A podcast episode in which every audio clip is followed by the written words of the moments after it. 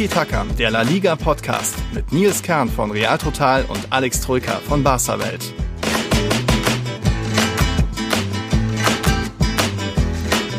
Hallo aus der Vergangenheit. Wenn ihr das hört, liebe Tiki-Taka-Zuhörer, habt ihr es vielleicht schon geschafft und habt das Jahr 2020 hinter euch gebracht. Vielleicht seid ihr schon in 2021, aber Alex und ich, wir nehmen noch im alten Jahr auf. Und ja, ich glaube, Alex, du kannst es auch nicht erwarten, dass wir es endlich geschafft haben.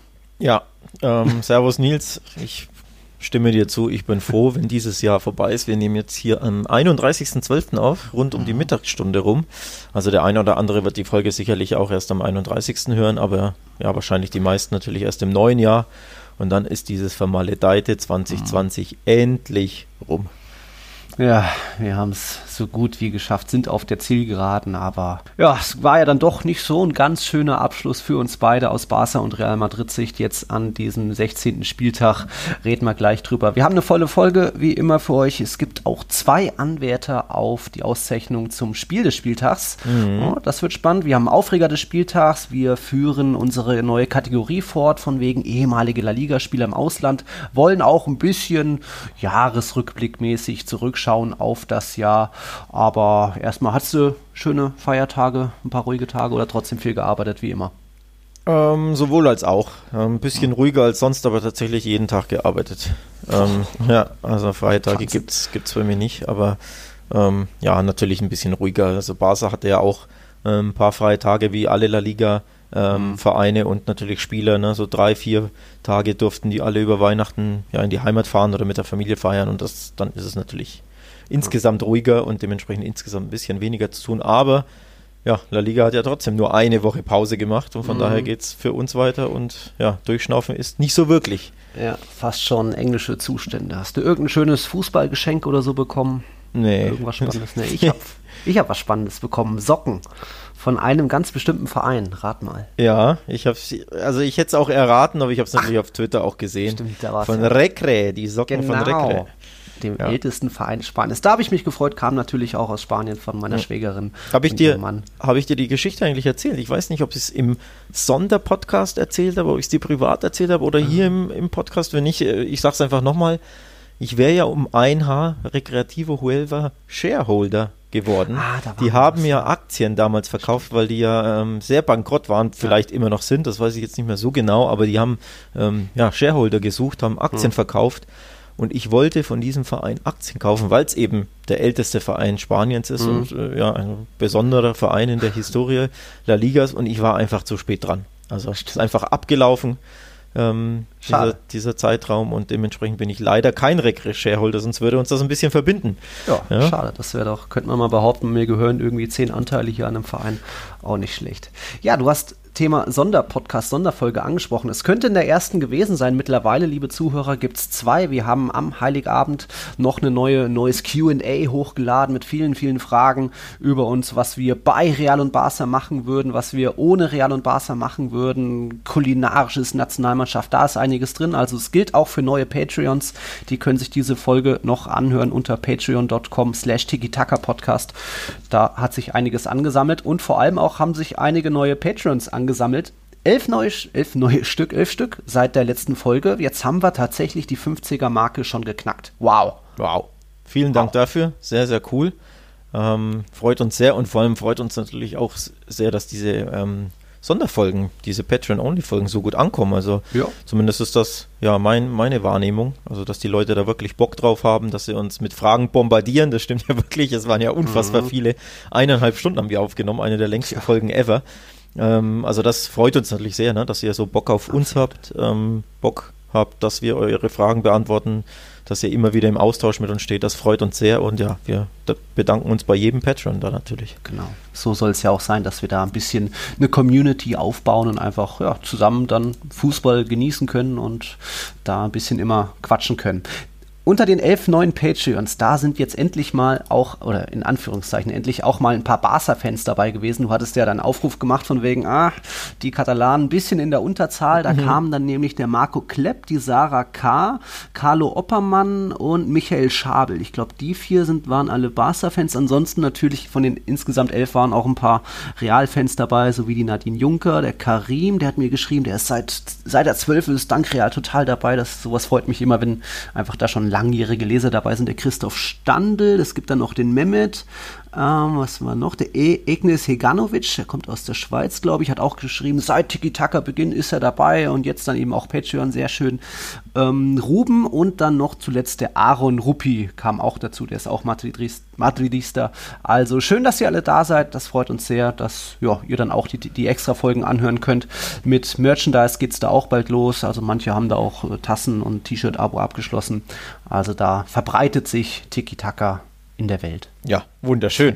Und natürlich äh, nochmal der Aufruf hier. Ich wollte gerade sagen, wir haben ein bisschen aufgeholt, wie cool ist, aber wenn du jetzt wieder drei, vier, fünf neue Madridistas ja. vorliest, ja, dann muss ich einfach nochmal dran appellieren. Leute, wir dürfen uns nicht unterkriegen lassen hier. Wo sind die Barca-Fans? Wir müssen einfach ja, ein bisschen, ja, die Oberhand gewinnen wird wahrscheinlich gar nicht so leicht möglich sein, aber einfach ein bisschen aufholen noch. Also ich fühle mich immer noch ein bisschen, ja, von der Blanco-Welle erdrückt. Nein. Noch deutlicher als in der Ligatabelle. Da ja Barca oi, oi, oi. hinter Real. das war ein unnötiger Seitenhieb, so früh in der Folge. Ach, guten Morgen, jetzt sind wir ja, noch wach. Ja. Schade, diesmal gab es keine Fragen von den Patreons. Ich denke, wir haben alles beantwortet. Aber jetzt zum neuen Spieltag ist noch nichts eingetröpfelt. Aber trotzdem gibt es natürlich viel zu bereden, eben rund um den 16. Spieltag. Ich würde sagen, wir fangen mal vielleicht mit dem Aufreger des Spieltags an. Dann haben wir gleich das leidigste Thema vielleicht hinter uns. Danach ja. wird es auch viel nicht schöner. Aber, ja, das leidige ja, Thema Handspiel, ne? Ja, das leidige Thema Handspiel. Beim FC Sevilla war es soweit und schon, ich glaube, in der fünften Minute oder so äh, gegen Villarreal haben die Andalusier gespielt, am Ende 2-0 auch verdient gewonnen, aber ja, wenn man schon in der fünften Minute einen Elfmeter kassiert, da, wie soll man das beschreiben? Ocampos schießt so aus der Distanz und dann sieht es eigentlich schon klar danach aus, der Ball, der Schuss geht deutlich drüber, vielleicht sogar übers Stadion.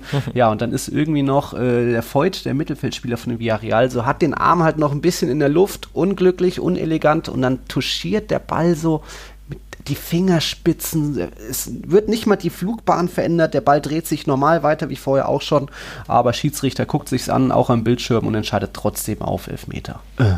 Ja, äh. ja, das, das Gestöhne war, war wohl berechtigt, also auch der Kollege Jan Platte, Grüße an dieser Stelle, ähm, war nicht so der Fan dieses Elfmeterpfiffs.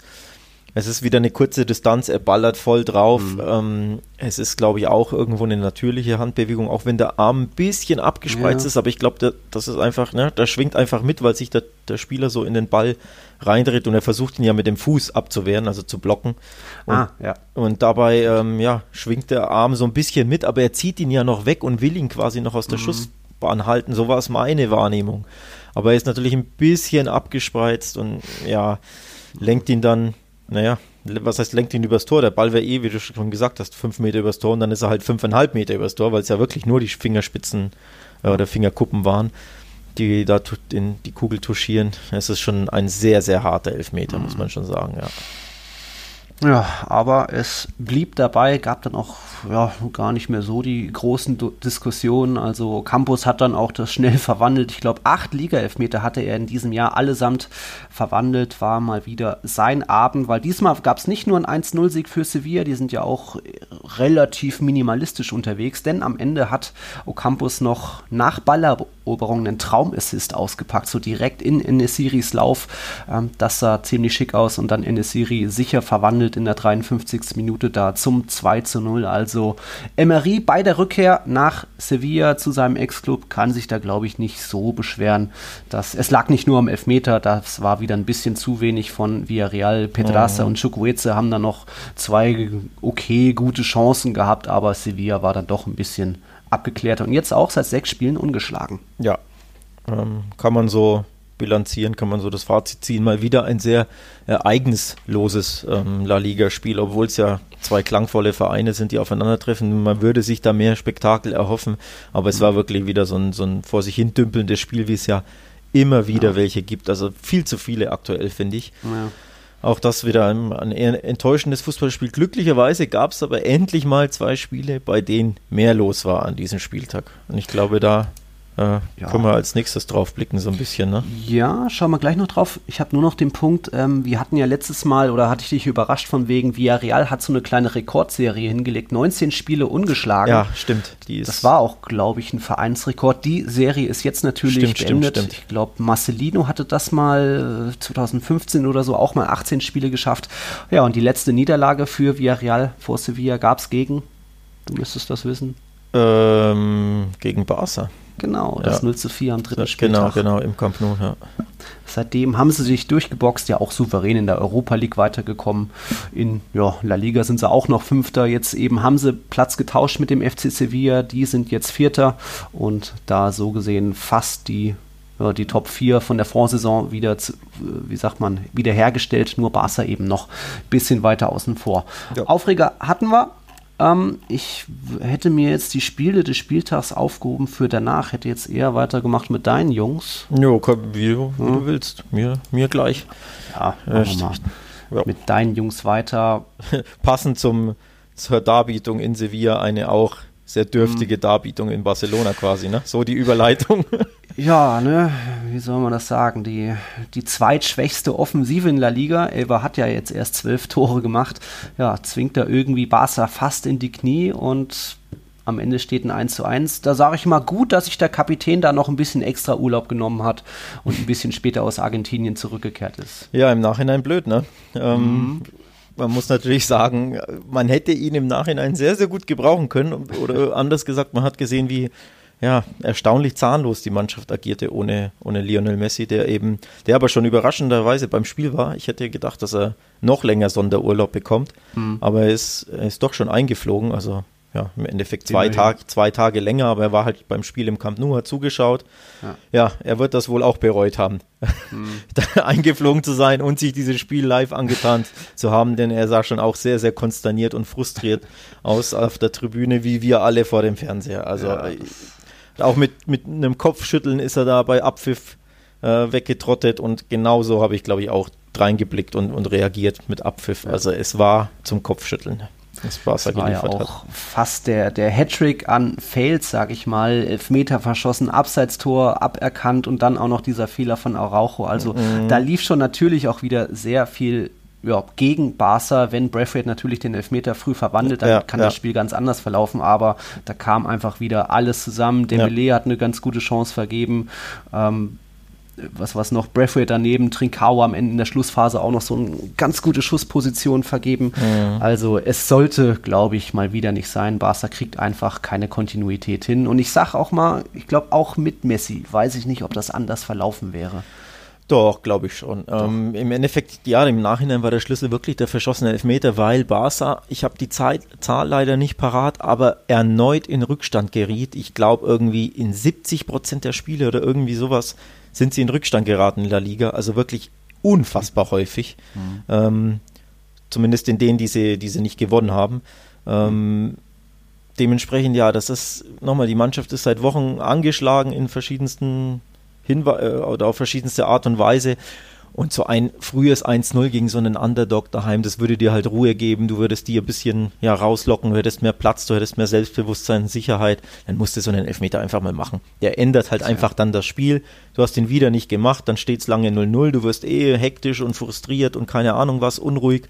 Und dann auch noch erneut so ein Megabock. Ich weiß schon gar nicht mehr, wie viele unfassbare Patzer Barca in der, äh, in der Saison jetzt schon hingelegt hat. Also Longley mhm. war da dabei. Wir erinnern uns an Neto bei Deportivo Alaves. Mhm. Wir erinnern uns an, ja, jetzt Araujo, irgendeinen habe ich noch vergessen. Handspiel mhm. in der Champions League von Langley, dieser dämliche ja, ja. Handelfmeter. Also es sind so unfassbar viele. Uner äh, Terstegen hier im, bei Atletico, ne? im, im Wander Metropolitano. Ja, es sind außen. so unfassbare Patzer und immer beim Stand von Unentschieden in der Regel, sodass du dann ne, hinten liegst und dann noch mhm. ja, noch mehr, äh, ja, noch verunsicherter bist, noch mehr Probleme hast, äh, hektischer wirst, etc. Also es passt einfach in diese Vorrunde von Barca. Passt dazu. Das ist dann wieder auch irgendwo was Psychologisches, dass diese mhm. Fehler dann auch direkt zu einem Gegentor ja, führen. Das ist ja ein ähnlicher Fall dann auch bei Real Madrid. Da hat jetzt Carvajal den Elfmeter verursacht, aber gab es auch schon viele Aussetzer von Varan und Co., ja. die dann direkt zu einem Gegentor führen, die dann auch den Gegner ermutigen, diese eine Chance zu nutzen. Da war es jetzt mal wieder Kike Garcia, hatte ja schon das Golasso gegen Real Madrid. Da hat es nicht für einen Sieg gereicht, aber jetzt eben für einen Punkt im Camp Nou. Und ich glaube, das war der erste Punkt überhaupt für die Basken im Camp Nou. Die haben wow. bisher nur verloren im Camp Nou. Ähm, von daher erster Punkt, ne, Credit an Eber natürlich. Ne? Also es, muss man ja auch immer sagen, die haben es natürlich auch gut gemacht. Nichtsdestotrotz, das Spiel musst du gewinnen und das kannst du ja normalerweise auch gewinnen. Also auch ohne den verschossenen Elfmeter. Ich glaube, eine Minute vorher war Dembele alleine vom Torwart und hat den Torwart angeschossen. Und mhm. eine Minute später Kike Garcia allein vom Torwart und er macht ihn halt eiskalt. Ja. Also auch das ist ja der Unterschied. Das war ja wirklich. Ähm, Stimmt. Ja du hattest ja trotzdem die eine oder andere Chance. Gut, das Abseits von Braithwaite ist natürlich ein bisschen unglücklich, war ja nur die Fußspitze, mhm. korrektes Abseits, aber das war immerhin mal ein schöner Angriff, ne? Ähm, ja. Da über Förper, über Außen schön und schnell gespielt, aber zack, zack. Unterm Strich, Eber hat das gut gemacht, hat sich das ja vielleicht irgendwo ein bisschen verdient, aber Barca ist einfach selbst schuld. Sie waren wieder mal schlampig, hinten schlampig, vorne schlampig. Das Spiel war auch so nicht gut, auch wenn du es trotzdem irgendwie eigentlich 1-0, 2-1, 2-0 gewinnen musst, aber ja, die Leistung war trotzdem nicht gut, muss man auch sagen. Ja. Griesmann auch wieder keiner, der dann die Mannschaft mitreißen kann, der dann auch hier und da ja, Chance wieder, vergeben hat, wenn er überhaupt mal zu einem Abschluss kam. Also. Wieder mal äh, frühzeitig ausgewechselt, rund um die 60. oder so, 65. Mhm. irgendwie sowas. Ähm, also ja, bezeichnend. Ne? Mhm. Man hätte ja gedacht, du hast ja Messi angesprochen, dass ohne Messi jetzt Griesmann ein bisschen aufblühen kann. Mhm. Denn in mhm. der, das war ja in der Champions League der Fall. Da, da wurde ja Messi zweimal geschont in Kiew und in Budapest. Ja. Und sie haben es ja eigentlich gut gemacht. Also ja, die erste Halbzeit gegen Kiew war, war ereignislos und nicht so gut, aber in der zweiten waren sie gut und in Budapest waren sie richtig stark, fand ich. Klar, mhm. ne, nochmal andere Gegner, schwächere Gegner, aber da hat Griezmann einfach gute Spiele gemacht, zumindest in Budapest war wirklich, wirklich sehr, sehr stark. Deswegen hatte ich mir erhofft, dass er jetzt in Messis Absenz in quasi seiner Paraderolle da so rechts hängend, ähm, halber Zehner, halber Stürmer, so ein bisschen, so eine, so eine Zwitterrolle, dass er da aufblüht. Aber ja, nach 65 Minuten ausgewechselt werden, ist ein klares Zeichen. Ne? Ist ein klares Zeichen, ja. ja. Wir gucken noch mal kurz auf Aber. Die Basken sind jetzt auf Platz 16 mit genauso vielen Punkten ich hatte ja getippt, für die wird es eng in diesem Jahr, aber sie halten sich doch irgendwie, ist ja auch sehr löblich ein Punkt im Camp nur, auch wenn sie, ich schätze mal, es war erst ihr achter Auftritt oder so, so lange sind sie ja noch nicht ja, in der ja, Liga klar. dabei. Und es gibt von den Basken eine kleine nette Geschichte so abseits des Platzes. Die hatten jetzt ähm, unter der Woche kommuniziert oder eine Mitteilung bekannt gegeben, dass sie an ihre Dauerkarteninhaber Gelder zurückgezahlt haben. Also 350.000 Euro an 3.200 Fans zurückgezahlt. Sowas gab es auch schon im Sommer. So eine Rückerstattung, sage ich mal, das ist ja auch mal ein schönes Zeichen, was man, ja. glaube ich, noch nicht so oft gehört hat. So, Und man kennt so die anderen Negativbeispiele. Schalke fragt, warum willst du das Geld zurück? ja, ja. Eber macht einfach. Ey. Wahnsinn, ne? Also, ja. Ja, da sieht man, man kann es auch anders machen, liebe Schalke. Ja. ja ähm, nee, so. Riesenlob an Eber und vor allem, das ist der kleinste Verein, genau. vielleicht mit Huesca mittlerweile, ähm, ja. weil Eber ja einfach ein bisschen länger dabei ist in La Liga, aber der kleinste Verein vom, mit dem niedrigsten Budget in La Liga sowas macht, ist aller Ehren wert und ja, ja ist einfach eine tolle Sache. Ist wirklich ein liebenswerter toller kleiner Verein, der jedes Jahr über seinen Möglichkeiten spielt und das Maximum rausholt. Mhm. Und so gesehen, ja, belohnten sie sich quasi mit dem Punkt im Camp Nou auch dafür, würde ich mal sagen. Bisschen gutes Karma gesammelt vielleicht, ne? gutes Karma gesammelt, vielleicht ja. reicht das. Der Punkt dann am Ende auch für den Aufstieg wäre ihnen natürlich zu wünschen. Sie sind ja, irgendwo auch die Gallier in La Liga, die sich mhm. irgendwie gegen die Großen widersetzen. Ja. Gegen Real Madrid hat es nicht gereicht, aber jetzt gegen Barca. Ja. ja. Ähm, ja. Ein Nachtrag noch zu Barca, Bitte? bevor wir das Thema abschließen. Coutinho. Coutinho, ja. Eieiei, der nächste Verletzte, das muss man natürlich noch ganz kurz thematisieren. Mhm. Auch da voraussichtlich monatelang. Erneut die Meniskusoperation. Ähm, Mit OP, echt? Ja, ja. Äh, oh. ähm, hier äh, diese Arthroskopie, ne, diese, ja. diese, also ist, der Eingriff ist nicht krass, aber Arthroskopie ist ja trotzdem eine OP. Ja. Ähm, wie lange ausfällt, steht noch nicht fest, weil die ähm, OP erst in den kommenden Tagen ähm, stattfindet. Aber mhm. es heißt, es könnten bis zu vier Monate sein, berichten die spanischen Medien.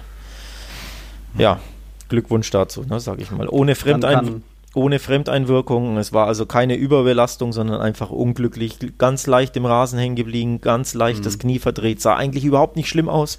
In der Super, also im, im Realgeschwindigkeit in der Super Zeitlupe hast du echt gesehen, ein bisschen das Knie so verdreht und ja, mhm. da kannst du Glück haben, es passiert gar nichts oder es kann halt direkt ne, irgendwas Meniskus reißen etc. oder anreißen oder wie auch immer. Also ja, zwei, drei, vier Monate davon geht man aus. Ähm, stand jetzt vor der OP, also richtig, richtig bitter. Ne? Ansu Fati fällt ja auch bis mhm. ähm, Ende Februar, Anfang März aus. Du hast Piquet, der wer weiß, wie lange ausfällt, vielleicht sogar die ganze Saison, weiß man noch nicht. Ja, bitter. Ne? Mhm dann kann Barca ja wieder irgendeinen Abstiegskandidaten um einen Spielmacher bringen, wie irgendwie bei Oh, stimmt. Vielleicht den, den Stimmt. Ein, so. nee, gibt's ja nicht mehr. Die Regel wurde ja. Ach, stimmt, stimmt. die wurde ja gecancelt. Ne? Stimmt. Nur noch bei Transfers. Ja. Aber, okay. eine, aber einen ablösefreien könnte man holen, also einen vertragslosen. Denn genau ja. das hat Villarreal gemacht. Ah, ja. Ähm, die haben. Wen haben sie geholt, Minch? Oh, ich hatte es eigentlich nachgeguckt, aber jetzt habe ich es wieder vergessen. Äh, Etienne Capoe. So, jetzt Etienne ist mir. Capoe, ja, genau. Villarreal hat Capoe, den vereinslosen Etienne Capoe, mhm. äh, zentraler Mittelfeldspieler, verpflichtet. Also das geht natürlich. Ähm, ja, sobald man da irgendwie einen Vereinslosen findet und natürlich im, jetzt in drei, vier Tagen, ich glaube am 4. Januar, öffnet die Transferphase. Also vielleicht kann man ja auch irgendwie einen Leihdeal machen oder irgendwas, aber auf jeden Fall der Kader, der eh schon dünn ist, wird dünner ähm, bei Barca durch die Verlet schlimme Verletzung von Coutinho. Gleichzeitig wird er wahrscheinlich sogar selbst ein bisschen ausgedünnt, denn Carles Alenia will wechseln. Oh. Ähm, der war ja schon letztes Jahr sehr, sehr unzufrieden damals unter Valverde, ja kaum mhm. gespielt, ist dann zu, zu Betis geflüchtet quasi und auch jetzt unter Kuman spielt er kaum und voraussichtlich könnte er zu Getafe flüchten. Also der will sich wohl verleihen lassen. Mhm. Ähm, Retafe ist stark an ihm dran, die waren äh, schon letztes Jahr an ihm dran, da ging er aber zu, ähm, zu Betis. Betis ja. Jetzt könnte es sein, dass er in die Madrider Vorstadt wechselt. Es sei denn, die Coutinho-Verletzung endet jetzt natürlich die Pläne. Ne? Das kann natürlich jetzt noch ja. sein, dass er jetzt mehr Spielchancen hat, aber ja, da muss man abwarten, was da passiert. Okay, spannend da mal schauen. Wir gehen mal von einer Mannschaft, die ja öfter mal mit Fehlern hadert und äh, Pech hat, gepatzt hat an diesem Spieltag zu anderen, denn auch bei Real Madrid gab es nur ein 1 zu 1. Warum, wieso, das schauen wir uns gleich nach dem Break an. Die letzten acht Ligaduelle gegen Elche hatte Real Madrid allesamt gewonnen und man war ja eigentlich in einem guten Lauf, hatte schon sechs Siege hintereinander zuletzt eingefahren. Dann sah das auch in Elche anfangs ganz gut aus. Luka Modric, 20. Minute, ein Kopfballtor, erzielt sein erstes seit 2008. Gute erste Hälfte hingelegt, die Blancos, den Sack aber eben nicht zugemacht und dann passierte, was so oft passieren muss. Zweite Halbzeit, ein Fehler und direkt das Gegentor. Dani Carvajal zu hart gezogen am Gegenspieler im Strafraum mit beiden Armen und so weiter. Das ist schon ein Elfmeter und dann eben Fiedel da den Ausgleich noch erzielt. 52. Minute und am Ende 1 zu 1. Das geht dann irgendwo so in Ordnung, denn wer gegen Elche nur ein Tor erzielt, der ist irgendwo auch selbst schuld und hat nicht mehr verdient. Ja, wie Barca auch, ne? Völlig unnötiges ähm, Remis gegen einen, ja, gegen einen kleinen Club, der sich das natürlich irgendwo vielleicht verdient hat, aber den du einfach schlagen musst.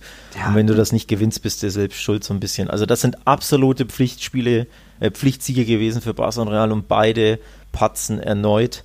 Ähm, sehr, sehr überraschend für mich. Also nochmal mhm. auch ohne Messi. Ich habe da ganz klar mit einem Barca-Sieg gerechnet und auch mit einem Realsieg. Klar ja, heißt jetzt nicht 5, ja, klar heißt jetzt nicht 5-0 oder so, sondern einfach ne, irgendwie 2-0 fertig aus. Genau muss einfach sein, ganz ehrlich. Und Überbelastung etc. lasse ich mir jetzt nach einer Woche Pause nee. auch nicht mehr erzählen. Die genau. hatten alle jetzt äh, eine Ruhepause. Vielleicht lag es bei beiden daran, dass der, weiß ich nicht, der Weihnachtsbraten so noch im Magen lag, keine Ahnung. Aber ja, ähm, Pflichtsiege nicht eingefahren. Was willst ja. du da machen? das ist einfach schwach. Einfach das von beiden Vereinen schwach. Ja, bei Real Madrid würde ich auch sagen, dass Elche eigentlich, die, die haben weder richtig aggressiv verteidigt, die waren halt einfach nur hinten drin gestanden und es eng gemacht, ja. aber so das ganz große Spiel haben die Hausherren gar nicht hingelegt. Nee. Die hatten zwar noch so ihre zwei, drei Chancen, auch noch Courtois hat noch so einen Freistoß in der Schlussphase rausgefischt, aber das war einfach Unvermögen bei den Blancos, dass sie da nicht aufs zweite Tor gegangen sind und das dann ja. auch gemacht haben. Ein paar Chancen wurden vergeben natürlich. Benzema auch in der Schlussphase nicht rangekommen ja. an so eine Modric-Flanke, aber einfach selbst versagt und das selbst vergeigt. Da, also da hat man gesehen, was ich schon mal hier ähm, angesprochen habe. Du führst 1-0 und du verwaltest dann immer. Und das ja. hat fast immer geklappt, sowohl nach dem Restart, ähm, als sie Meister wurden, als auch ja, viele Male in, in La Liga. Aber ab mhm. und zu klappt es halt nicht, wenn du immer nur das 1-0 verwaltest und über die Zeit bringen willst. Genau. Ähm, ja, und manchmal gibt es halt aus dem Nichts irgendeinen blöden Elfmeter oder einen Standard oder irgendwas, äh, ne, irgendwie einen Eckball oder was weiß der Geier, irgendein blödes Tor. Und dann ja. stehst du blöd da. Also mach einfach dein 2-0, dann ist das Spiel rum. Und das hat Real einfach verpasst. Ähm, und das hat sich diesmal gerecht. In den letzten Spielen war es ja auch immer knapp, da haben sie jeweils mhm. in der 9, oder 93. sogar genau. dann immer das, den Deckel drauf gemacht. gemacht. Statt das 2-2 ähm, zu kassieren. Genau, genau. Aber ja, gegen so einen kleinen Verein, dann, wenn du eine gute Phase hast, musst du da einfach das zweite oder von mir aus dritte nachlegen und fertig ist. Ansonsten ja. lässt du den, den Gegner am Leben und das hat sich jetzt halt gerecht. Ne? Ja, und wie du sagst, es gab ein paar trainingsfreie Tage, auch mal sechs spielfreie Tage. Das ist ja eine absolute Seltenheit in ja. der Liga oder zumindest für die Europapokal-Teilnehmer. Ja. Zidane hat auch eigentlich den Kern seiner Mannschaft beibehalten. Also es haben eigentlich die gleichen gespielt, die, die zuvor diese sechs Siege eingefahren haben, egal ob Benzema, Varan, Casemiro, Modric und so weiter. Also da gab es keine Ausreden und im Endeffekt Elche stand einfach gut hinten drin, hat dann vorne gelauert, einen Konter ja, nicht gemacht, aber dafür den Elfmeter. Ich weiß gar nicht, ob sie so gut hinten drin standen. Also bis zum 1-0 waren sie ja eh schon wackelig und auch hinten raus ähm, hattest ja. du das Gefühl, je länger das Spiel dauert, dann, dann macht Real schon noch eins.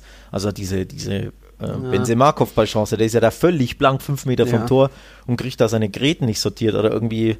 Das war aber auch die einzige Chance, richtig. Ich glaube, du also. hast ihm ein bisschen das Alter angesehen. Ne? Er konnte, war nicht mal ganz so dynamisch im Kopfball und nicht mal so athletisch. Ne? Also ich sag mal, ja, irgendwie, ich dachte auch, hä, der ist doch völlig frei. Ich glaube, der hat jetzt gar nicht gecheckt, wie frei er da ist. Nee. Irgendwie hat er da, war er nicht ganz, ganz auf der Höhe. Eigentlich ist das ja eine Monsterchance. Ne? Ja. Ähm, hat vielleicht auf den, auf den Stoß des Gegenspielers gewartet, damit er fallen kann. Aber dann Keine keiner Ahnung. kommt und der Ball kommt, fuck. Ja, ja also eine Monsterchance. Und da hat LJ ja völlig gepennt. Also du siehst, ne, die waren da gar nicht so bissig. Die haben da haufenweise, ja. also standen auch viel zu tief und haben da real eingeladen, aber irgendwie, ja, fehlt es einfach ein bisschen an Entschlossenheit bei Real. Auch wenn Ramos natürlich die letzten, ich glaube, was 20 Minuten oder was nur noch, fast schon nur noch vorne rumstand oder zumindest sehr, sehr oft äh, vorgegangen ist. Aber ja, ja. sollte nicht sein. Ramos musste den Mittelstürmer machen, weil Sidan sich nicht getraut hat, früh zu wechseln, geschweige denn seine Stürmer einzuwechseln. Jovic und Mariano weiter nur auf der Bank. Ja, krass, also ne? Da auch wieder, erst in der 77. Minute kam mal Hazard ja. und äh, Valverde hat auch nichts gebracht. Vinicius dann noch in der 86. Immerhin mal dreimal gewechselt. Zuletzt waren das ja nur zwei oder einmal. Also da hat sich auch Sidan irgendwo vercoacht, viel zu spät reagiert, wenn das Tor schon, das Gegentor schon in der 52. fällt. Da muss auch ja. System hätte er da umstellen können ja. oder auch in der Strafraumbesetzung, das war einfach zu wenig im Strafraum. Auch Stichwort Stürmer, da will ich kurz was einhaken. Ähm, ich hatte die Idee im, in meinem anderen Podcast, den vielleicht der eine oder andere kennt oder wenn auch nicht, schaltet gerne mal rein, da spreche ich viel über die, über die Bundesliga. Talk und Tipps heißt der Podcast. Das sind, sind immer Vorschauen auf die Bundesliga-Partien und im Rahmen dieses Podcasts habe ich über die Eintracht aus Frankfurt gesprochen, denn die hat Bas Dost abgegeben am Brügge. Dementsprechend haben die nur noch Silva als einzigen Stürmer. Und da kam mir die Idee, hm. wie schaut es eigentlich aus mit Luka Jovic? Ja, der kommt ja überhaupt nicht zum Einsatz und also einer der schlimmsten Transfer der letzten Jahre in ganz Europa wahrscheinlich. Ja, ja die Eintracht bräuchte jetzt Ablöse und genau, Ertrag. Genau, die bräuchte jetzt also wieder einen zweiten Stürmer. Ja, vielleicht will Luca mal wieder, äh, Luca mal wieder zurück äh, nach Frankfurt, wo es ja sehr gut klappte. Vielleicht gibt es eine Laie. Wie, wie schätzt du das ein? Wäre das vorstellbar? Ich glaube, Frankfurt kann sich da das Gehalt nicht leisten. Auch wenn Leihgeschäfte ja immer so ein, so ein Deal sind, dass irgendwie der abgebende Verein immer noch 50 Prozent weiterzahlt oder so. Jovic will bestimmt spielen, aber ich glaube, Frankfurt kann, ist das, da ist das finanziell nicht stemmbar, weil Real Madrid will auch immer noch ein bisschen was rausholen mittlerweile. Jetzt steht Jovic bei fünf Einsätzen schon in dieser Saison, schon. aber natürlich ist das auch, ja, lange, lange her, der letzte, weil er dann verletzt war und Corona hatte und mhm. so weiter. Ähm, ich will mal nicht ausschließen, dass er im Winter verliehen werden könnte zu, warum nicht, äh, den Wolverhampton Wanderers, wenn da irgendwie Jimenez noch fehlt oder so. Ja. Aber Frankfurt, glaube ich. Ja, war, war nur so eine Idee von mir, aber ich ja. könnte es mir, ja, weil er da funktioniert hat, gut vorstellen, weil die jetzt, die haben ja ein bisschen Geld für Bastost eingenommen, also sprich, das hättest jetzt wahrscheinlich ein bisschen Kohle. Mhm. Und wenn du ja wirklich sagst, ne, du teilst dir irgendwie das Gehalt und von mir aus überweist du noch eine, eine Million Leihgebühr an Luca, mhm. äh, an Luca sag ich schon, an, an Real Madrid für, für Jovic. Ähm, ja. Ja. spontane Idee von mir, aber können wir ja beobachten. Also ich bin, ich bin gespannt, weil ganz ehrlich, der muss doch weg von euch. Machen wir uns doch nichts vor. Tja. Also verliehen zumindest weg, natürlich. Ja. ja, unter Sidan hat er keine nicht Chancen, so ne? die Chancen ein, keine Chancen, nee. nein. Das, jetzt ist aber wieder die Frage, jetzt hat, hat sie dann oft am 4-3-3 festgehalten, die Mannschaft war in Form, die Automatismen haben, ja, haben ja. geklappt, jetzt gab es wieder einen Stolperer, ja. vielleicht jetzt mal wieder was anderes probieren, Oedegaard ja auch so ein Fall, kam jetzt oft nicht zum Zug, vielleicht mal wieder 4-2-3-1 jetzt gegen Celta äh, am 2. Januar oder vielleicht doch mal wieder Doppelspitze, diese Experimente gab es ja schon und jetzt, wo es eben so einen Bruch in der Form gibt, kann er auch gleich mal wieder was Neues versuchen, aber die, ja, die Chancen sind natürlich weiter sehr, sehr sehr gering für Jovic, ähm, wir werden, dazu einsetzen Wir kann. werden es beobachten. Ja. Ich hätte noch eine Sache, Thema Elfmeter. Für Real Madrid war es jetzt der se sechste Elfmeter in La Liga gegen die Königlichen. Nur eine Mannschaft hat in La Liga mehr. Was meinst du? Mm. Puh. War es es nicht? Die haben nee, erst nee, zwei nee. gegen sich. Ja, nee, die, die, an die hätte ich jetzt nicht gedacht. Ähm, ich überlege gerade. Mein erster Gedanke war, das wird dir gefallen, reflexartig musste ich an Marc, Bartra denken. Und ja, es mir, ist aber so. Und dachte mir, wie viele könnte Betis verschuldet haben. Also das war mein erster. Gedanke, aber also wissen tue ich es nicht. Es wäre wirklich geraten. Es ist, ist aber so. Betis. Ja. Betis hat sieben Elfmeter schon kassiert. Stark. Siehste? Batra und Co. Ich glaube, Batra hat diesmal gar nicht gespielt, aber ja. trotzdem gab es ein paar Gegentore. Ja, also ja. War, war reine Intuition, wirklich nicht gewusst. Auch das wieder, wir sprechen diese Quizfragen ja nie ab. Also ich finde die immer sehr, sehr mhm. nice. Ähm, ja, richtig. Gef ja. auch gefühlt. Ich hätte noch geschätzt, dass du vielleicht Valencia reinbringst. Auch da ist ja Diakabi so ein bisschen Stimmt, so ein Stümperer. Ja, ja, aber das wäre wahrscheinlich. Die kriegen eher die Elfmeter wie gegen Real Madrid. Ja, das stimmt. Ja, die hatten schon einige. Stimmt, stimmt. Ja. Ja, also Elfmeterbilanz bei Real Madrid jetzt zwei für und sechs gegen die Königlichen. Und wenn Kuman das liest, die Bilanz bei Barca sieht ein bisschen anders aus. Fünf für Barca und zwei gegen Barca. Dafür, dass Kuman so oft schimpft, hm, ist das ein bisschen, ja, anders, die Statistiken mittlerweile. Egal, vom einem Madrider Club, die gestolpert haben, kommen wir zu einem Madrider Club, die mal wieder gewonnen haben. Mal wieder 1-0, ja. Mal wieder 1-0, aber so wird man doch Meister. Gegen Kretafe hat es doch nicht mehr gebraucht. Das war ein super ausgeglichenes Spiel. 10 zu 10 Abschlüsse, mhm. ähm, 98 zu 39 Defensivaktionen, 75 zu 75 prozentige Passquoten, Ballbesitz 51 zu 49. Äh, viel ausgeglichener ging es nicht, aber trotzdem der Klügere gibt nicht nach, sondern holt sich die drei Punkte. Ja, ähm, so wird man Meister vor allem in dieser Saison, weil einfach die anderen beiden zu dämlich sind. Ne? Also allein deswegen wirst du so Meister. Ähm, das ist das eine. Das andere ist, ja, wieder ihr 1-0 und ganz ehrlich, wenn, wenn nicht ein Spiel 1-0 geht, dann äh, ausgeht, dass Atletico gegen Getafe heißt, dann welches Spiel denn sonst? Ne? Also eigentlich war das das allerlogischste Ergebnis, vor allem weil wir werden gleich Wir haben ja beide 2-0 getippt. Wir haben, glaube ich, beide noch auf dem Konter. Ja, ich hatte, das stimmt schon, aber ähm, Atletico hat zuletzt, also hat vor allem ziemlich häufig 2-0 gegen Retafe gewonnen und Retafe mhm. fehlten, ich glaube, vier Stammspieler.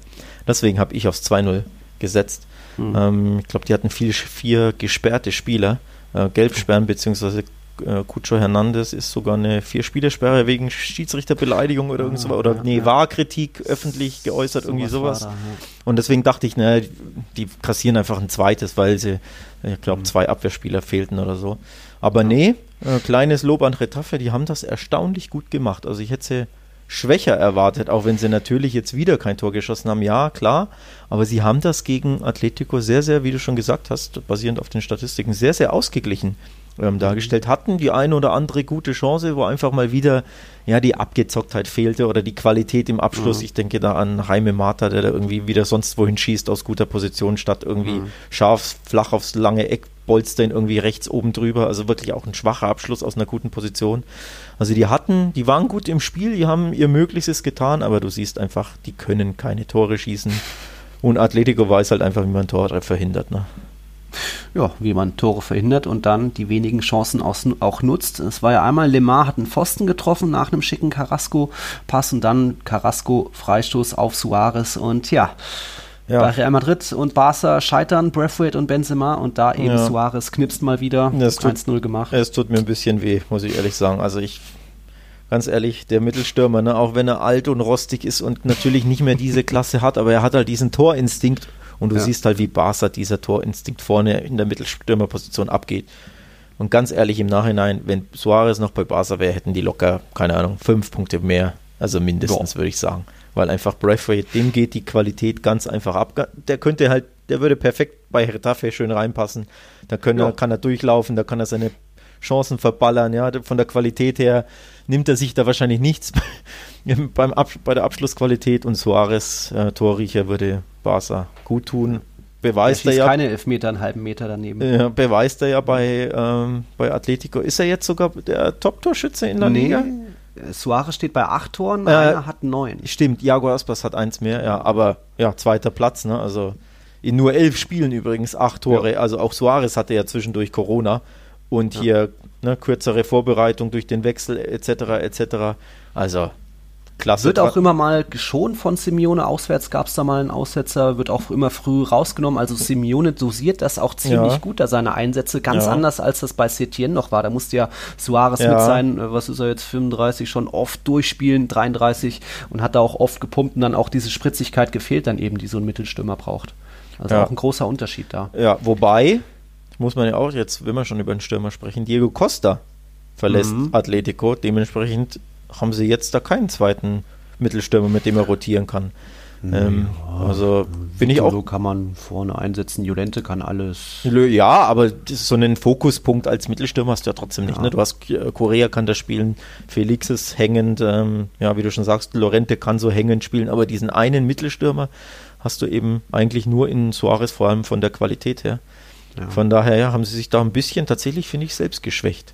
Ähm, fast schon. Mal sehen. Ja. Costa hatte doch jetzt eh erst gegen Celta, glaube ich, sein erstes Saisontor erzielt, also hat nicht mehr so richtig funktioniert und man hat sich da einfach auch geeinigt, auch um sein Gehalt ja. einzusparen. Ähm, ist, glaube ich, ein fairer Zug. Es gibt ja dann die Regel, glaube ich, er darf nicht zu einem Top-Club gehen oder wenn er zu einem. Ja, nicht die Regel, sondern die haben sich äh, per Vertrag angeblich genau.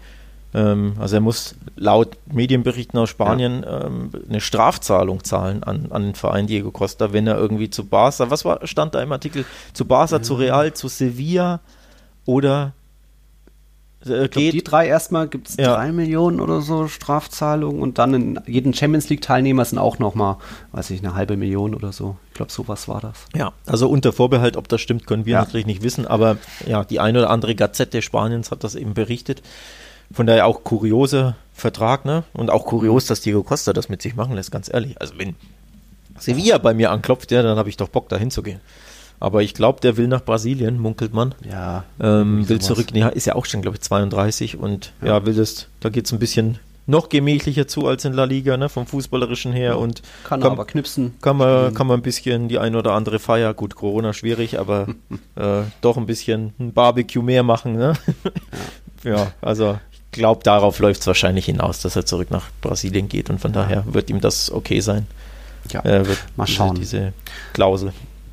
La Liga wird ihn vermissen. La Liga wird aber noch viel und lange mehr von einem anderen Südamerikaner haben, denn für Diego Simeone gab es jetzt zwei große Jubiläen. Erstmal am 23.12., also vor ein paar Tagen, hatte er sein neunjähriges, sage ich mal, denn am 23. Dezember 2011 hat er das Amt als Trainer bei Atletico übernommen, ist natürlich der so gesehen dienstälteste Trainer in La Liga. Es gab dann zuletzt seinen 300. Sieg für Atletico. Jetzt steht er bei 301. Nur Aragonis hat mehr mit 308. Und jetzt gegen Getafe sein 500. Spiel als Trainer an der Seitenlinie. Das ist schon auch Respekt für so eine lange Zeit. Wahnsinn. Da, ja, weißt Wahnsinn. du, 500 Spiele ne, sind so. Mhm. Weißt du, wie viele äh, zu Null Spiele er als uh. Trainer von Atletico eingefahren Ach, hat. Ich war jetzt auf einiges vorbereitet. So 302 Siege habe ich mir notiert, aber zu null Spiele. Ja, 500 Spiele. Oh. Wie viele da, als, als Trainer von Atletico, wie viele davon beendete Atletico zu null? Oh. Also das ist doch, ist das die Hälfte? Nee, ich glaube, ich, ich sag mal 220. Nicht schlecht, es ist sogar mehr als die Hälfte. 260 oh. zu Nulls in 500 Spielen absoluter Wahnsinn. Also absoluter Wahnsinn. Ja.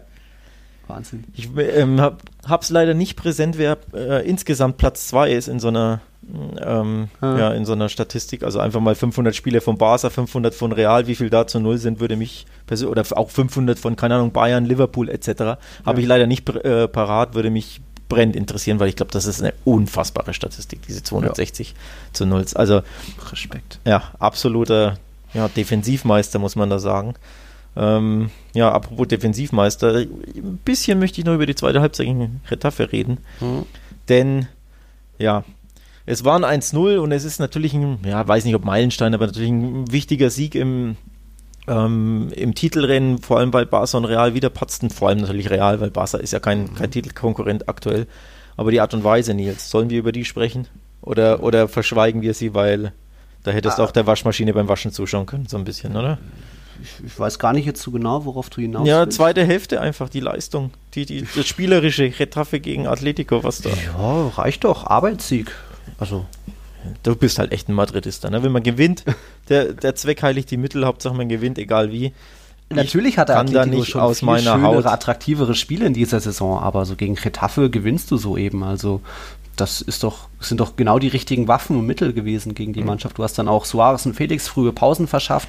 Ist doch klar, dass dann nicht unbedingt mhm. wieder aufs 2-0 gegangen wird. Normal ist ja Atletico mittlerweile, die das nach einem 1-0 nicht mhm. nur hinten barrikadieren, sondern weiter vorne draufgehen. Ja. Jetzt gegen Retafe war also, das mal wieder so. Gemauert haben sie nicht. Es ist natürlich eine Kunst, so wenig zuzulassen und quasi das Spiel des Gegners zu ersticken.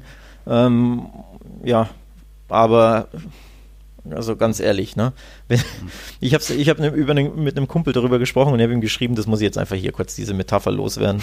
ähm, ich weiß nicht, ob, ob die vielleicht den Leo und den äh, unsere anderen äh, Patrons oder Zuhörer, die, die Athleti-Fans sind, ein bisschen ja, denen wird das nicht gefallen, aber ich habe einem Kumpel geschrieben, das ist ungefähr so, ein Atletico-Spiel zu schauen gegen Retafe, wie wenn du zwei Stunden beim Einwohnermeldeamt warten musst. Ja, oh. genauso, genauso äh, ja, spannend und, und viel Bock und Freude macht das ungefähr. Also ich fand es ganz ehrlich. Ja, ja dieses Spiel es, war mal so, aber es ist das schon, Atletico 2021 ist eigentlich ein anderes. Ja, also, wie gesagt, nur so die zweite Hälfte, die war schon ja. sehr aus Atletico-Sicht sehr, sehr ereignislos, so nenne ich es mal. Ne? Aber ja, sie sind obendran, äh, sie, sie schließen, was heißt obendran? Sie schließen ähm, das Jahr als Tabellenführer ab. Also, das ist mhm. nochmal eine, eine super Leistung. Sie haben jetzt drei Punkte, nee, zwei Punkte vor Real Madrid, aber zwei Spiele weniger. Ja. ja also, wenn du die gewinnst, dann. Dann Ausrufezeichen im La Liga-Titelrennen. Ne? Dann ja. bin ich gespannt, weil dann kommen die Fragen, ihr seid jetzt der Top-Favorit Cholo und man weiß, was Cholo immer gern sagt. Ja, ja wir nehmen Partido. Genau, wir nehmen es Partido a Partido, wir schauen von Spiel zu Spiel. Ähm, er spielt gern den Underdog, aber wenn er dann ja. wirklich, sollte er acht Punkte Vorsprung genau. haben, dann bin ich mal gespannt, weil dann ändert sich auch ein bisschen die Drucksituation. Ne? dann stimmt. erwartet die Presse was von dir stimmt, und stimmt, äh, die Mannschaft vielleicht auch, der Spieler selbst. Ja. Ähm, bin ich gespannt. Also das sind sie nicht gewohnt, diese genau, Rolle so vorne genau. davon zu Eigentlich ziehen, nicht, ja. ja. könnte, könnte lustig werden, mal schauen.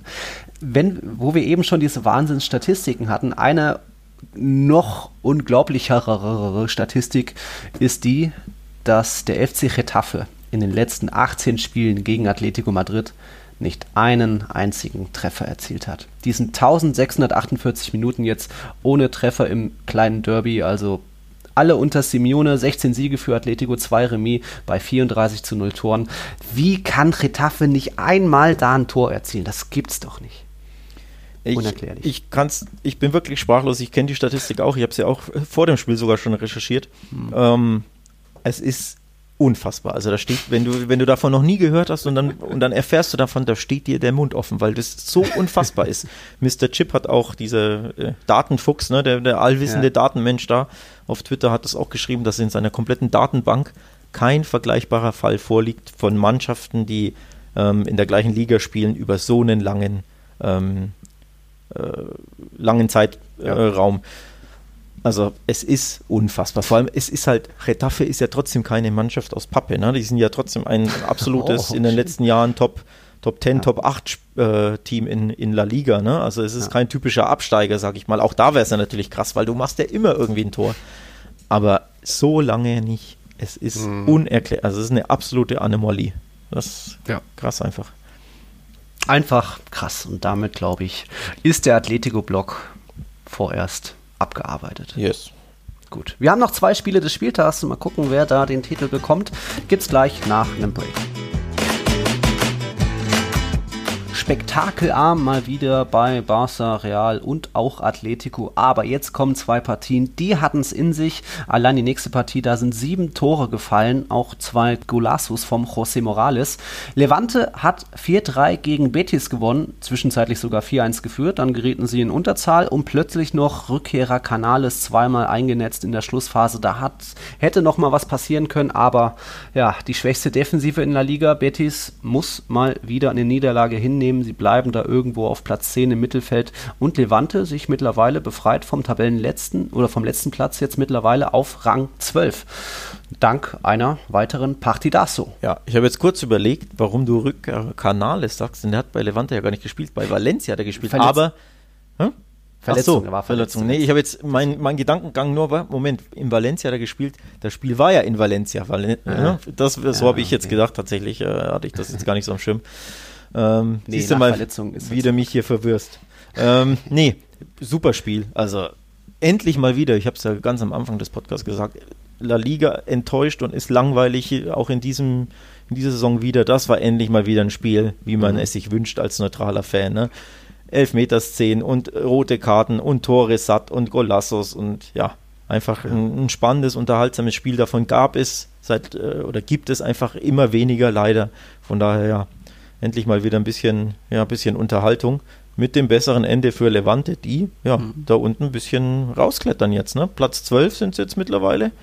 Ähm, waren ja lange auch äh, unten drin. Gut, was ist unten drin? Es sind ja nur drei Punkte, also es geht ja schnell, aber den tut der Sieg natürlich gut und ja, für Betis weiter Niemandsland. Ne? Die hätten auch ein bisschen an die europäischen Ränge Mhm. ranschnuppern können mit einem Sieg, aber die Abwehr ist ihr Problem. Ne? Ich glaube, sie haben die schwächste Abwehr der Liga, ja, Jojo. mit 30 Gegentoren. Also die kriegen die auch unter dem neuen Coach einfach nicht dicht. Tja, dafür hat diesmal mein Freund Batra gar nicht gespielt. Äh, Mondi dafür hat gespielt, hat sogar auch das Tor gemacht äh, zum 1-1 nach einer Ecke, aber wieder viel zu löchrig hinten drin. Aber man muss auch sagen, Morales einmal so ein Dropkick-Schuss in der 22. Minute und dann zwei Minuten später dann noch so ein Volley genommen. Also das sind schon auch zwei richtig starke Ja. Buden. Trotzdem war er auch da viel zu frei. Ja. Macht nicht jeder die beiden Treffer, Ja. aber ja, Betis und die Abwehr. Ja. Ein ewiges, leidiges Thema. Ja, die macht nicht jeder. Er hat, er hat ja eh eine super Schusstechnik. Also ist ein wirklich ein gu- äh, sehr, sehr guter Spieler, der Kapitän von Levante. Aber ja, er war halt wieder völlig blank. Ähm, auch beim ja, vierten Tor, dritten Tor. Die Levante-Spieler hatten einfach zu viel Platz. Die Betis ist einfach, warum auch immer, abwehrschwach. Die müssten da einfach jemanden holen. Batra übrigens verletzt. Der könnte auch monatelang ausfallen. Ich weiß nicht mehr ganz genau, was er hatte.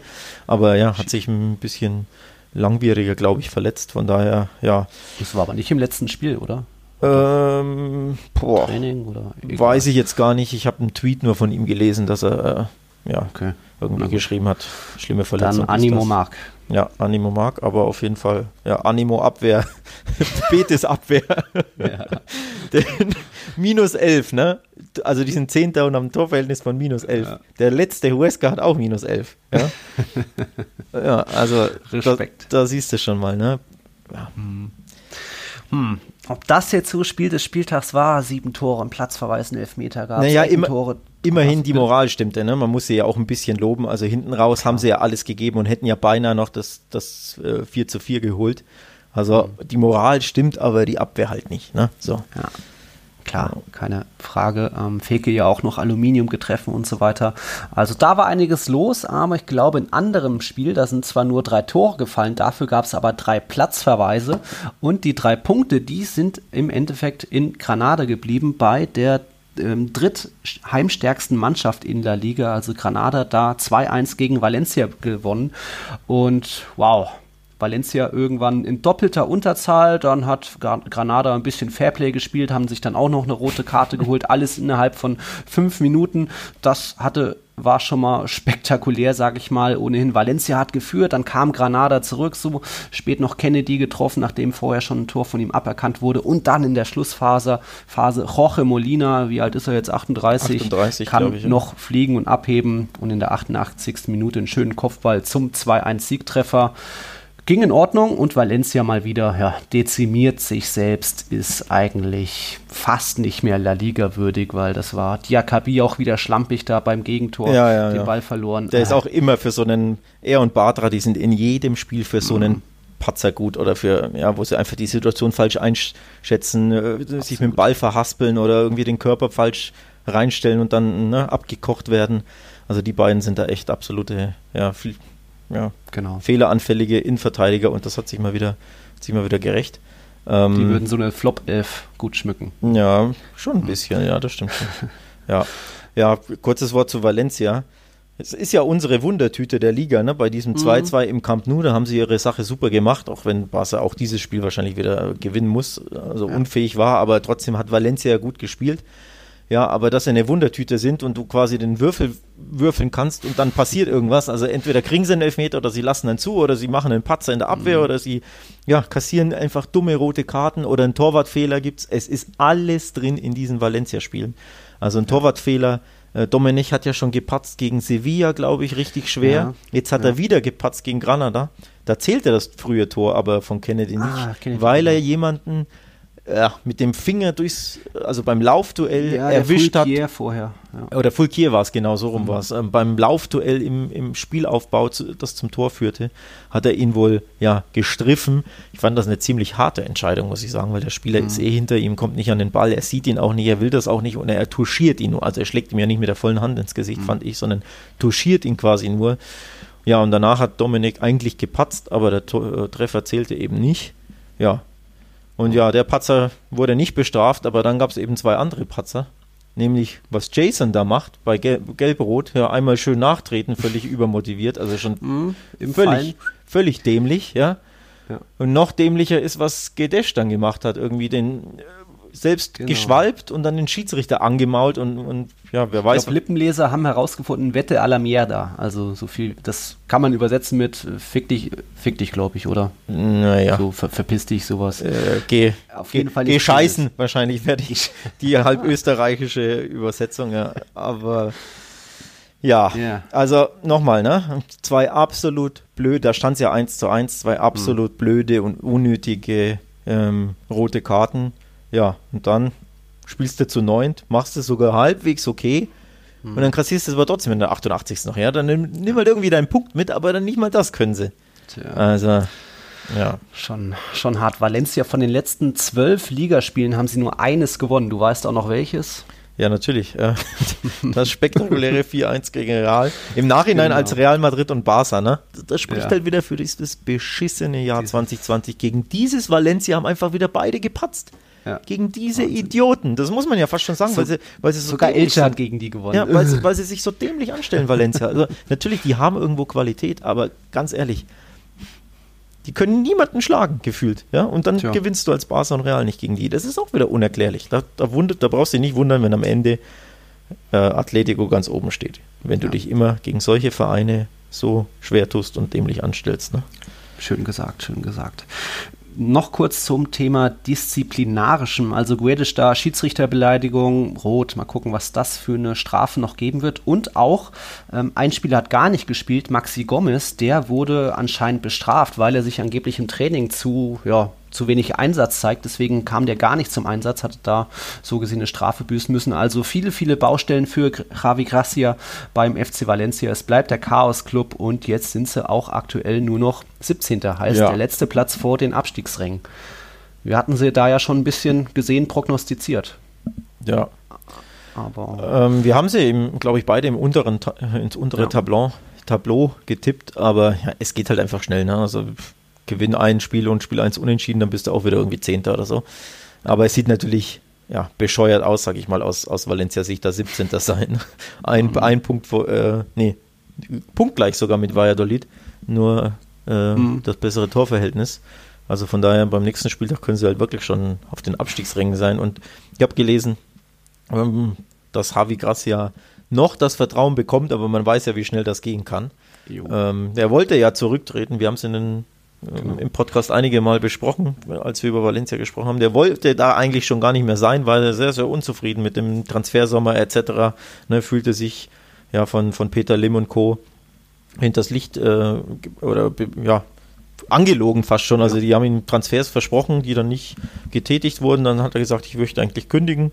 Ja, da durfte er aber nicht, muss er Strafe zahlen, äh, wenn er das macht. Und jetzt wird er vielleicht doch ja, rausgeworfen demnächst.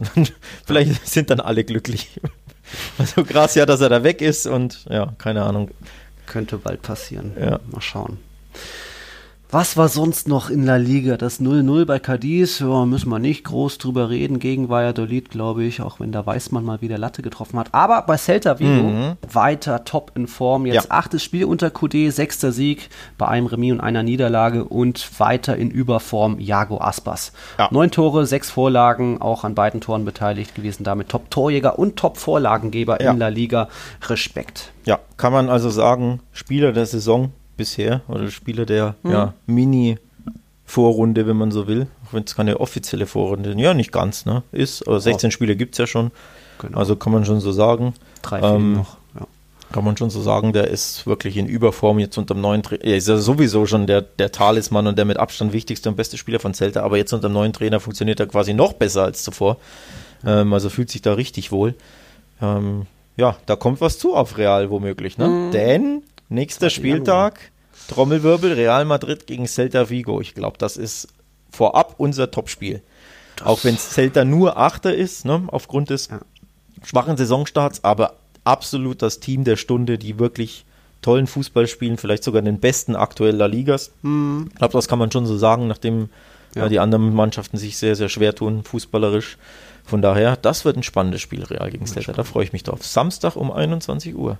Partidaso. Genau, Celta Favoritenschreck, mal gucken, was das wird. Am 17. Spieltag auch noch das Derby Sevillano, also Betis empfängt Sevilla. Spannend, Barca gastiert bei Huesca. Allmächt, Ausrutschgefahr beim letzten. Gottes Willen habe ich wieder Angst. Auswärts wieder. Uh, uh, uh, Ja, genau. Ein paar Fingernägel geknabbert. Ja, das stimmt. Nee. Messi kommt zurück, das ist so ein bisschen, der war ja, ähm, ja ganz gut in Form zuletzt. Von, von Ja. daher, ja, hoffen wir, dass er was macht und uns Äh, eine Blamage erspart. Ne? Der 16. Spieltag ist so gesehen noch gar nicht vorbei. Heute am Donnerstag spielen noch Athletik gegen Real Sociedad, das vorgezogene Pokalfinale. Baskische Derby soll ja dann im April endlich soweit sein. Und Osasuna gegen Alaves. Da gibt es noch ein paar Partien bei den Tiki-Taka-Tipps. Der Spieltag geht mit 5-3 an mich, Ja. aber insgesamt führst du noch mit 62 zu 59. Also Vors Vorsprung ein bisschen geschmolzen. Ja, Dann- ne, vorerst, ne? Hier. Vorerst, Oder ja. haben wir beim baskischen Derby gleich getippt? Nur Ich- eine. Ich habe auf Bilbao-Sieg getippt. Ich glaube, Ja. Real Sociedad steht Also ich kann noch einen Punkt aufholen quasi. Ja, ja. Mal schauen. Oder dich weiter absetzen. ja Also, aufholen an dem Spieltag meinte ich natürlich. Ne? Also, ja. Dann haben wir soweit den Jornada, diese Jornada abgearbeitet. Ich hätte ja noch das Thema ein bisschen Jahresrückblick, wenn wir so ein bisschen besinnlich werden auf dieses hm, nicht ganz so erinnerungswürdige Jahr zurückblicken, gab es ja doch ein paar sportliche, schöne Momente, speziell in Spanien. Ich erinnere dich da nicht nur an das Marco Asensio Comeback, 369 Tage nach seinem letzten Spiel steht er 30 Sekunden gegen Valencia auf dem Platz nach, was war das, Kreuzband und Meniskusriss und erster Kontakt in der Saison und er macht direkt das Tor. Das war ziemlich schön. Was fällt dir noch so ein zu 2020? Ähm, schön ist eigentlich gar nichts. nee, nee, die, die, ja, die schönste Sache vielleicht der, des Jahres war ja der Aufschwung von Granada, denke ich, die da als Aufsteiger in die Europa League eingezogen sind. Ähm, mit, ich glaube, dem jüngsten Coach La Ligas, ne, wenn ich Ja. mich nicht täusche, als Aufsteiger zum ersten Mal in der Vereinshistorie auch in Europa gespielt, über die Hintertür, Platz 7, ähm, die Quali dann geschafft in die Gruppenphase und auch da sogar ja weitergekommen in der Europa League. Also auch eine, eine tolle Leistung. Das war so, ähm, ja, als neutraler Fan La Liga, sag ich mal, so die, die Geschichte des Jahres, würde ich sagen, weil ansonsten war die sehr arm an tollen Geschichten, klar, ne? Asensio nach Comeback hast du gesagt, aber ansonsten war ja der Fußball sehr, sehr, ich nenne es mal übersichtlich. Also ich muss ehrlich sagen, ich glaube, La Liga hat fußballerisch wirklich abgebaut im Jahr 2020. Nicht nur Barca, nicht nur Real, sondern wirklich die Liga an sich ist äh, nicht mehr so spektakulär und so unterhaltsam, wie, wie sie das früher war. Also muss ich echt sagen, da bin ich enttäuscht. Von daher, ja, ein sehr biederes Jahr 2020. Ja, andere schöne Geschichten gibt es dann eher mal in der Copa del Rey. Klar, baskisches Derby zum ersten Mal zwischen Athletik und Real Stimmt, Sociedad stimmt. im Finale. Und im Halbfinale, da war ja Mirandes. Die sind Ja, gerade ja. da von der dritten in die zweite Liga aufgestiegen, haben sich da ins Halbfinale durchgeboxt. Stimmt, stimmt. Da war dann Schluss gegen Real Sociedad. Also das auch eine schicke Geschichte. Und wir dürfen nicht vergessen, auch so ein kleines Fußballmärchen gab es im Sommer. Comeback nach über drei Jahren. 1128 Tage war Bruno Soriano, der Villarreal-Kapitän, verletzt. Außen vor, immer wieder zurückgekämpft, immer wieder zurückgefallen, sage ich mal. Nächster Rückschlag. Und dann kam er endlich im Juni zu seinem Comeback. Mittlerweile ist er nicht mehr da, aber das war auch so eine ja, der wenigen warmen, schönen Geschichten aus diesem Fußball. Das stimmt, das, das stimmt. Das ist vielleicht sogar die schönste von allen, muss man sagen. Und wenn du drei Jahre verletzt bist und da noch ans, äh, am Comeback schuftest und es sogar noch schaffst, nur um dann, glaube ich, drei Spieltage später die Karriere zu beenden, das fand ich ziemlich Mhm. kurios. Also ganz ehrlich, ich hätte das nicht mehr gemacht, ja. für, für, ja, keine Ahnung, 20 Einsatzminuten hier und 20 dort, um dann zu sagen, weil dann war ja die Saison vorbei und dann hat er gesagt, hier Karriereende. Also er wollte sich quasi ja nochmal beweisen, beziehungsweise er wollte halt nicht verletzt die Karriere beenden, sondern halt äh, ne, dann sein Karriereende selbst bestimmen, indem er eben auf dem Platz steht und dann sagt, jetzt reicht's. Also eine tolle Willensleistung und auch ja fantastische Sache, ja auch eine kleine Villarreal-Legende absolut. Ähm, ja sehr sehr lange bei Villarreal, also eine super schöne Geschichte, das stimmt. Ja. Hatte seinen Anteil dann so gesehen an Villarreals Europa League Qualifikation. Was noch aus Spanien? Ich habe immer noch, äh, Real Madrid hat ja jetzt endlich auch Frauenfußballabteilung offiziell gegründet. Da ist man jetzt in Ja. der ersten Saison. Und auch nicht vergessen, einerseits Sevillas Europa League Sieg und da ganz besonders im Fokus Jesus Navas. 13 Jahre nach seinem letzten Europa League Sieg mit Sevilla 2007 ist er 20, 2020 als Kapitän zurück und dann unter Tränen hält er den Pokal hoch. Also das auch so eine der schönen, Ja. wenig schönen Geschichten in Ja. diesem Jahr. Ja, das stimmt, das stimmt. Und Das stimmt, das Lo- stimmt. Lopetegui hat ja auch geheult beim, also Mhm. für den ein bisschen Genugtuung, nachdem er Genugtuung, seine zwei ja. Jobs bei Real und bei ähm, der Nationalmannschaft verloren hat, ne, nach sehr Ja. kurzer Zeit und in sehr bitterer Art und Weise für ihn wahrscheinlich. Ähm, von daher auch für ihn eine, eine schöne Sache gewesen. Ja. Genau, soweit zu 2020 unser kleiner Rückblick. Wir hatten euch ja noch, liebe Zuhörer, so eine kleine Mini-Kategorie noch versprochen in neuen Folgen, wo wir immer noch ein bisschen auf einen ehemaligen La Liga-Spieler zurückblicken. In der letzten Folge hatte ich kurz berichtet, wie es bei Santi Cazorla aussieht und jetzt ist der Alex dran mit. Ja, ich widme ähm, den Abschluss dieser Folge Thiago Alcantara von Liverpool, denn er hat sein Comeback gegeben. Ähm, war schwer am Knie verletzt, fiel zweieinhalb Monate aus. Im Derby gegen Everton hat er dann ein richtig hartes Einsteigen von Richarlison abbekommen. Hat sich dabei schwer am Knie verletzt, fiel zweieinhalb Monate aus. Der kam ja erst im ja, Sommer kann man ja gar nicht sagen. Transferfenster war ja, Äh, war ja im, im September quasi. Also Ja. kam erst im Herbst irgendwie zweites, drittes Spiel überhaupt und dann direkt äh, vom Platz getreten. Also für ihn auch eine sehr, sehr bittere Sache. Und Mhm. ja, hat jetzt sein Comeback gegeben äh, in Newcastle nach zweieinhalb Monate Verletzungspause. Ja, nicht so erfolgreich für Liverpool, aber natürlich eine, eine schöne Sache, dass er wieder da ist. Und warum spreche ich auch über ihn? Nicht nur wegen seines Comebacks, sondern weil ich mir jedes Mal denke, der würde dem FC Barcelona dermaßen gut zu Gesicht stehen. Das wäre ein Spieler, ja, ich bereue es bis heute, dass sie ihn ähm, ja, abgegeben haben, damals unnötigerweise und auch nie zurückgeholt haben, denn es wäre ja die Möglichkeit, er hätte ja bestanden, ihn sehr, sehr günstig vom FC Bayern zurückzubekommen, aber man hat es nicht getan. Also ich weine ihm auch ein bisschen nach. Ich finde, er ist ein klasse Spieler und freue mich, dass er ja seine Verletzung überwunden hat und hoffentlich hat Liverpool und haben wir Fußballfans generell viel Spaß an ihm in der Rückrunde. Genau. Sehr schön. Gut, dann wäre es das fast schon. Ich hätte noch einen kleinen Hinweis. In meiner dritten Halbzeit gestern Abend habe ich auch das Thema gehabt, wer war denn so der beste Matrilene in diesem Jahr? Da gab es unterschiedliche Fanmeinungen. Das könnt ihr euch da noch im Video auf YouTube anschauen. Ansonsten bleibt uns nur noch zu sagen, nächste Folge kommt am 4. Januar. Das nehmen wir dann so mittags auf. Barca ist ja am Sonntagabend im Einsatz. Real vorher gegen Celta. Also mal schauen, ob wir da dann auch wieder trauern und jammern über irgendwie verpatzte Chancen. Hoffentlich geht das Jahr 2021 nicht so los, wie das Jahr 2020 Ja. endete, ja, weil, oh Mann, ey. Hm, oh Mann, ey. Ja, Ich hab da so ein bisschen Angst, aber schauen wir mal. schauen wir mal. Ja, ansonsten nochmal vielen, vielen Dank an die vielen, vielen neuen Patreons. Elf neue seit der letzten Folge, jetzt 51 insgesamt. Das ist richtig geil. Da geht es auch bald jetzt eben los mit den Tassen. Da muss ich mal die Leute anschreiben noch und ihren, nach ihren Adressen fragen und so weiter, die jetzt schon soweit sind. Genau. Du noch irgendwie was zum Schluss? Ja, ich ähm, bedanke mich tatsächlich bei unseren treuen Hörern. Ähm, wir machen das ja logischerweise besonders für euch ähm, das Ganze und freuen uns, dass ja auch das Jahr 2020 für Tiki Taka so erfolgreich war. Vor allem ja die Rückrunde, sage ich mal, durch unsere Selbstständigmachung. Ähm, dass das bei euch ja. so gut ankommt, was wir hier machen, freut uns sehr. Treue Hörer, viele ähm, Patreons, viele Supporter, eine tolle Community. Also das ist ja so der Höhepunkt fast schon ähm, meines Stimmt. 2020, eines sehr biederen Jahres, sage ich mal. Also mhm. das eine coole Sache und ein großes, großes Dankeschön an all unsere Hörer von meiner Seite. Ja, schön gesagt, da gibt es eigentlich nichts mehr hinzuzufügen. Da war natürlich Tiki Taka eines der, der für uns Höhepunkte, Lichtblicke in diesem Jahr, speziell jo. jetzt seit dieser Saison, seitdem wir eben unabhängig sind jo. und das so in Eigenverantwortung alles handeln. Also danke auch an dich, Alex. Oh, danke an dich, Nils. Sagen, Schön, dass wir uns hier im ja, drei, vier, fünf Tagesrhythmus zusammenfinden.